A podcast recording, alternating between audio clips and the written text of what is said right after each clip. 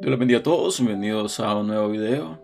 El día estaremos hablando sobre lo que es aflicción de los israelitas en Egipto. Así que comenzamos.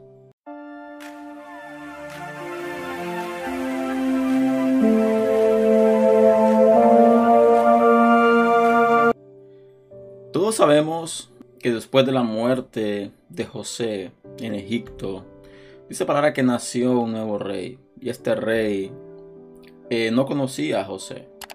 Por consiguiente, eh, no sabía la historia, no sabía de la relación entre el pueblo de Israel y el pueblo de Egipto. Dice la palabra en el libro de Éxodo, capítulo 1, versículos del 1 al 22, lo cual estaremos analizando el día de hoy. Nos dice, estos son los nombres de los hijos de Israel que entraron a Egipto con Jacob, cada uno entró con su familia. Dice Rubén, Simeón, Leví, Judá, Isaacar, Zabulón, Benjamín, Dan, Neftalí, Gar y Aser.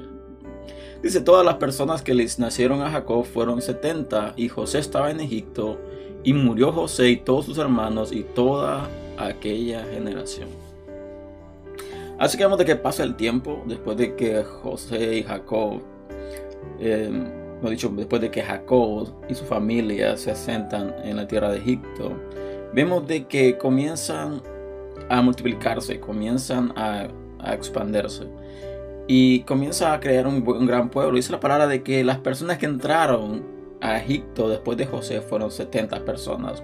Aquí da detalles de los nombres de cada hijo de, de Jacob y también de las personas que entraron a Egipto. Dice la palabra de que muere José y todos sus hermanos y toda aquella generación que había entrado a Egipto. Y dice, y, los hijos de Israel fructificaron y se multiplicaron y fueron aumentados y fortalecidos en extremo y se llenó de ellos la tierra. Así que vemos de que cuando Dios planta al hombre en el jardín del Edén, lo primero que dice es multiplícate y, y fructifícate. Vemos de que el pueblo de Israel, después de Abraham, de una pareja de viejitos, de una mujer estéril, una mujer que no puede tener hijos, que tuvo su hijo en la vejez, y después vemos de que se va formando la familia al punto de llegar a 70 personas.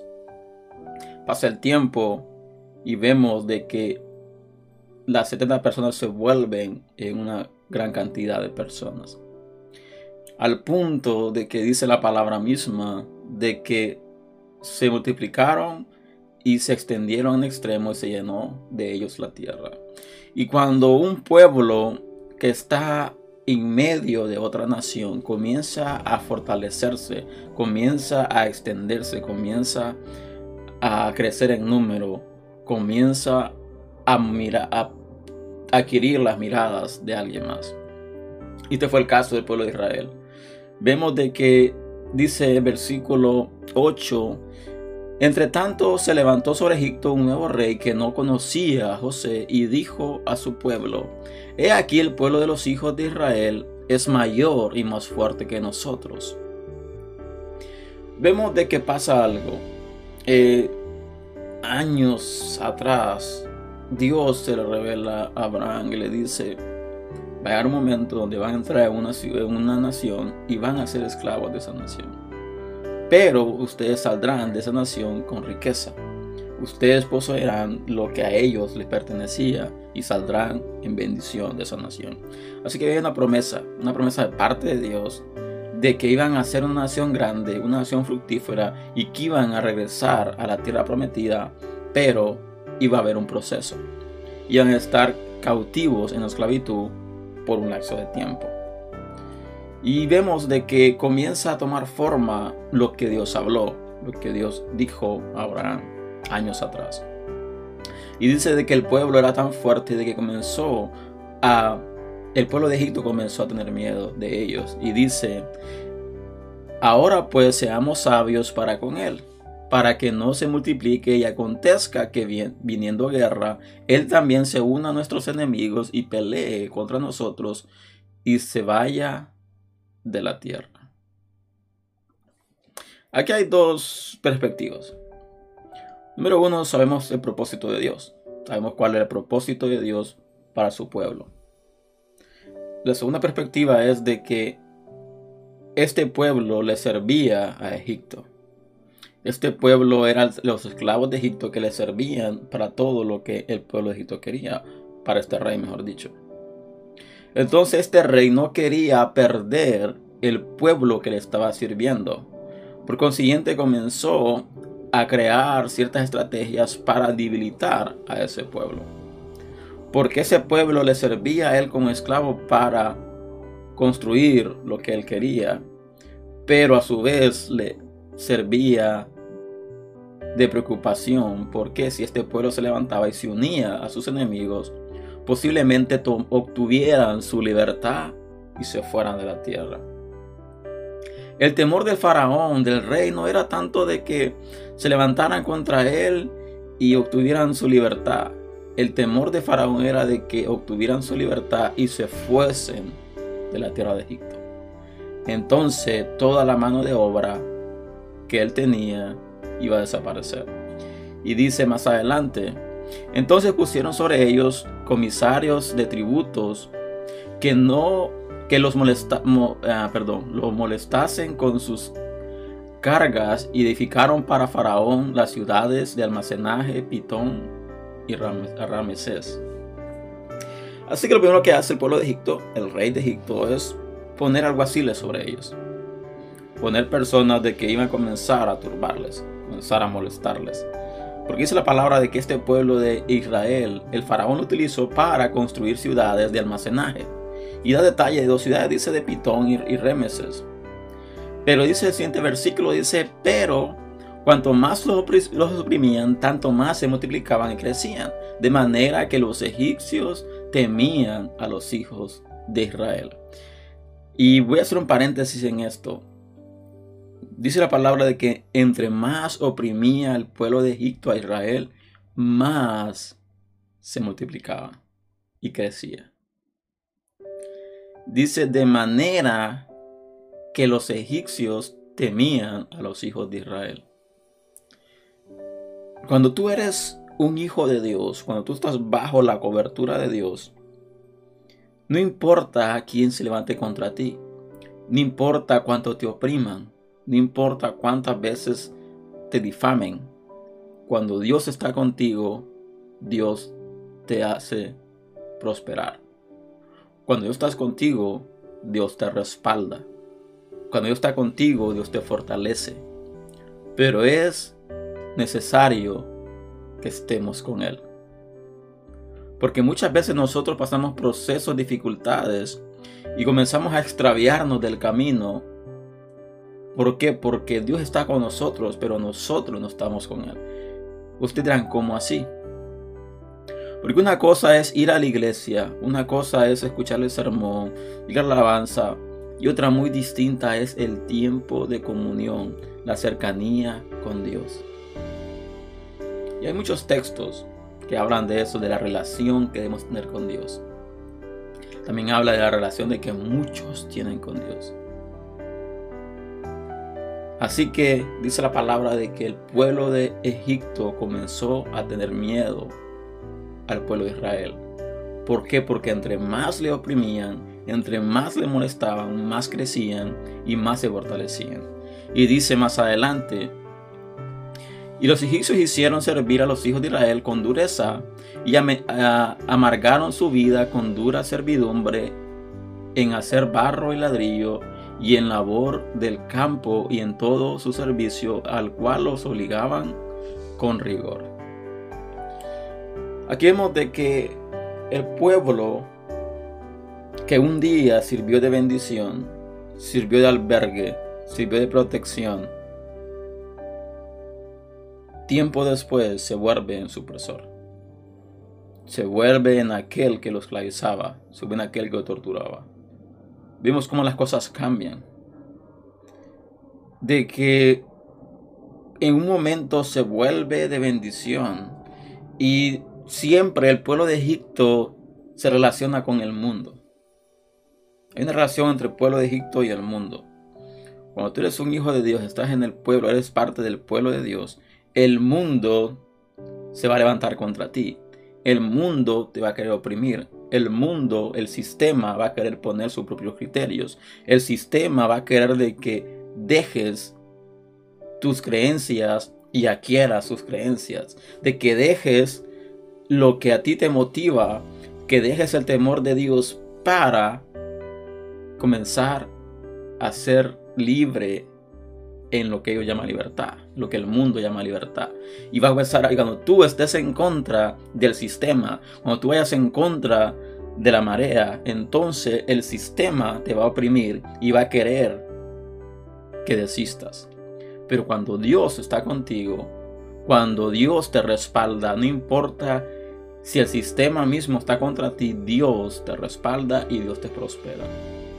Y dice más adelante, y habló el rey de Egipto a las parteras de las hebreas, una de las cuales se llamaba Cifra y otra Fua, y les dijo, cuando asistáis a las hebreas en sus partos y veáis el sexo, si es hijo, matadlo, y si es hija, entonces viva. Pero las parteras temieron a Dios y no hicieron como les mandó el rey de Egipto, sino que preservaban la vida a los niños.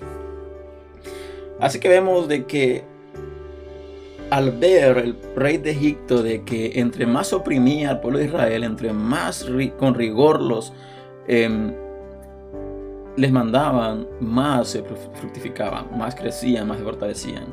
Entonces, y crea, crea un plan B, el cual era, le dice a las parteras, cuando asistan a cualquier mujer hebrea, miren el sexo del niño.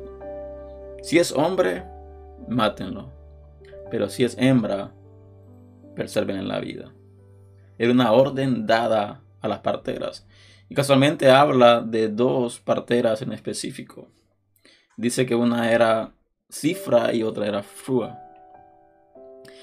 Pero pasa algo. Dice la palabra en el versículo 17, dice, que las parteras temieron a Dios y no hicieron como les mandó el rey de Egipto, sino que preservaron la vida a los niños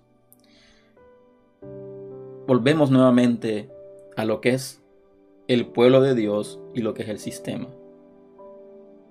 El sistema te va a obligar a algo. El sistema va a querer que te sometas a él. Cuando el sistema, eh, no quiero que me malinterpreten, no estoy hablando de ir en contra de la ley, ir en contra de lo que es el gobierno, ir en contra y comenzar una guerra contra el gobierno. No, no estoy hablando de eso. Pero esa palabra que hemos de cumplir las leyes tanto terrenales como celestiales. Debemos de cumplirlas. Pero cuando esta ley va en contra de tus principios, cuando esta ley va en contra de lo que Dios quiere, entonces tienes que escoger entre cumplir la ley de Dios o cumplir la ley terrenal. ¿Por qué? Porque la, quien pone la ley es Dios. Y la ley tiene que estar basada terrenal en base a la ley celestial. No puede haber una, una discordia entre sí, no puede haber en diferentes criterios entre sí. Tiene que haber, estar basada, la ley terrenal tiene que estar basada conforme a la ley celestial. Entonces cuando una ley va en contra de la ley celestial, tú tienes que elegir en cuál, en cuál escoger. Dice la palabra que las parteras temieron a Dios. Y dice más adelante, el 18, y el rey de Egipto hizo llamar a las parteras y les dijo, ¿por qué habéis hecho esto que habéis perseverado la vida de los niños? Hay un confrontamiento entre el rey y las parteras. Le dicen, ¿por qué has hecho eso? ¿Por qué no has cumplido lo que yo les he mandado? ¿Por qué han hecho caso omiso a mi orden, a mi mandato? Y dice lo siguiente, las parteras respondieron a Faraón, porque las mujeres hebreas no son como las egipcias, pues son robustas y dan a luz antes de que la partera venga a ellas. Aquí es una comparación nuevamente Vimos de que los egipcios eran un pueblo grande, un pueblo que, de, con riqueza, pero dice la palabra que el pueblo de Israel era fuerte, bendecido, fortalecido. Y aquí da otro detalle, dice, porque las, las mujeres hebreas son más robustas, no como las egipcias, que son delicadas. Perdón por el que son delicadas. Y dice, cuando nosotros llegamos donde ellas ya, han tenido. Y dice el versículo 20. Dice, Dios hizo bien a las parteras y el pueblo se multiplicó y se fortaleció en gran manera. Aquí vemos el respaldo de Dios. Las porteras pudieron haber sometido al rey, a la ley, al mandato que el rey les había dado de matar a todos los niños. Pero el temor a Dios fue mayor que el temor al rey. Y este es un ejemplo que nos da este texto. Cuando tú temes a Dios, cuando tú pones a Dios primero, cuando tú pones a Dios sobre todas las cosas, Él te respalda. Y no importa si el hombre se levanta contra ti, Dios te respalda. Y dice, y Dios hizo bien para las parteras, dice el 21, y por haber las parteras temido a Dios, Él, él prosperó sus familias. Aquí vemos el resultado de la obediencia. El resultado de la obediencia es una bendición. Y dice la palabra de que por haber las parteras temido a Dios, Él prosperó sus familias. Dice el 22, entonces Faraón mandó a todo su pueblo diciendo, echad arriba a todo hijo que nazca y a toda hija perseverad la vida. Así que vemos de que Faraón toma otra decisión. Dice, ok, está bien, les oprimimos, no logramos nada. Comenzamos a ser rigurosos con ustedes, no logramos nada. Comenzamos a mandar a las parteras que mataran a los niños, no pasó nada. Así que ahora tiren a los ríos a cada niño que nazca. Y a toda niña, a toda hija perseverar la vida. Cuando tú eres obediente a Dios, el sistema se va a levantar cada día más fuerte contra ti. Pero debemos resistir. Debemos resistir y ser obedientes. Debemos de temer a Dios sobre todas las cosas. Porque cuando tú temes a Dios, comienzas a ver su respaldo. Cuando tú temes a Dios, Dios comienza a bendecirte. Cuando eres obediente a Dios, Dios comienza a respaldarte, a darte, a dar su favor a tu vida y comienzas a prosperar en todo lo que tú haces. Pero no es nada fácil someterse a Dios. No es nada fácil obedecer a Dios en todo lo que Él nos manda. Pero hay un beneficio de esto. Y es la bendición, es su favor y es su protección. Así que espero que este análisis haya sido bendición para tu vida y te invito a compartir este material si así lo ha sido. Te invito a suscribirte a mi canal para más contenido. Y nos vemos pronto el próximo fin de semana con un video nuevo. Que les guarde y les bendiga grandemente. Hasta la próxima.